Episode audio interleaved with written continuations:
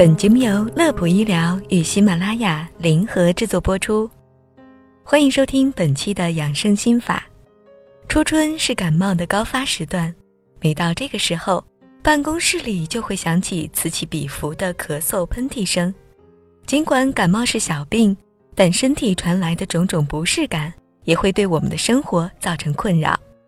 那么，我们应该如何来预防春季感冒呢？别着急。今天我们就来讲讲这个话题。首先，在讲预防之前，我们要说说为什么春季容易感冒。这是因为在乍暖还寒的时候，气温变化幅度过大，有时候白天还比较炎热，到了夜晚又会感觉凉风阵阵。前一天还是艳阳高照，到了第二天就可能阴雨连绵。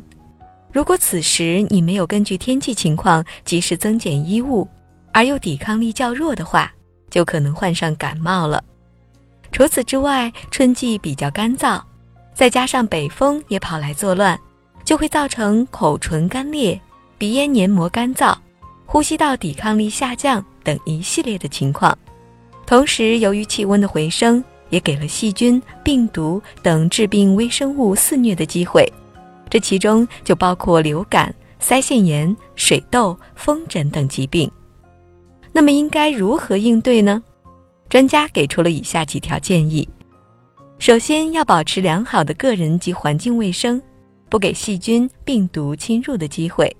这其中值得一说的是，洗手就是预防感冒最为重要的措施之一，也是防止细菌在室内传播最有效的方法之一。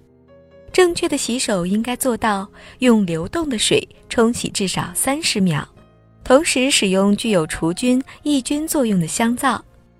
第二是多吃应季蔬菜和水果，在这万物复苏的时节，许多属于春季的蔬果会陆续出现在超市，而它们其中含有的纤维素和维生素，都会起到增强身体抵抗力的作用。第三是要根据天气变化及时的增减衣物。